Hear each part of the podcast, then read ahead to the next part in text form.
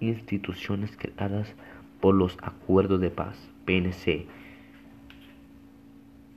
con su significado avance, se convierte en la entidad respetada y apreciada por los ciudadanos que debe sus funciones de protección de la sociedad general.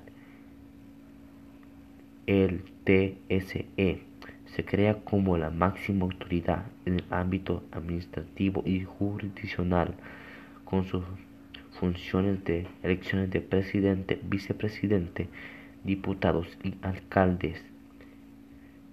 La Fuerza Armada se convierte en la institución con un nuevo rol en la sociedad.